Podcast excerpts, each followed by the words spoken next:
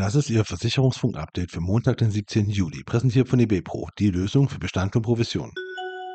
LVM wird Co-Sponsor bei Borussia Mönchengladbach. Eine Werbegemeinschaft aus 16 regionalen LVM-Versicherungsagenturen wird Co-Sponsor von Borussia Mönchengladbach. Diese Zusammenarbeit haben der Versicherer aus Münster und die Fohlen bis 2026 vereinbart. Kinder im Krankenhaus. Psychische Erkrankungen häufigste Ursache. Psychische Erkrankungen und Verhaltensstörungen stellten im Jahr 2021 die häufigste Ursache für stationäre Krankenhausbehandlung von Kindern und Jugendlichen dar. Knapp 81.000 der rund 427.600 Krankenhauspatientinnen und Patienten im Alter von 10 bis 17 Jahren wurden aufgrund dessen stationär behandelt. Wie das Statistische Bundesamt mitteilte, entsprach das 19 Prozent aller Krankenhausbehandlungen in dieser Altersgruppe. Zum Vergleich, bei Erwachsenen ab 18 Jahren macht die Diagnose 6 Prozent der insgesamt gut 15,3 Millionen Krankenhausbehandlungen aus. Zwei Kölner Pensionskassen erholen sich.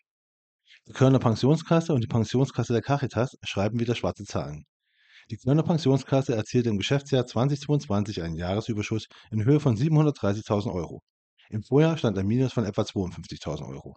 Die Pensionskasse der Caritas fährt im Geschäftsjahr 2022 einen Rohüberschuss von 4,1 Millionen Euro ein und kann damit den Wert aus dem Vorjahr in Höhe von gut 723.000 Euro deutlich toppen. VHV erweitert Leistungen der Wohngebäude- und Hausratversicherung. Ab sofort sind in einigen Tarifen der VHV Wärmepumpen, Stecker-Solaranlagen für Balkone sowie stationäre und mobile Ladestationen versichert.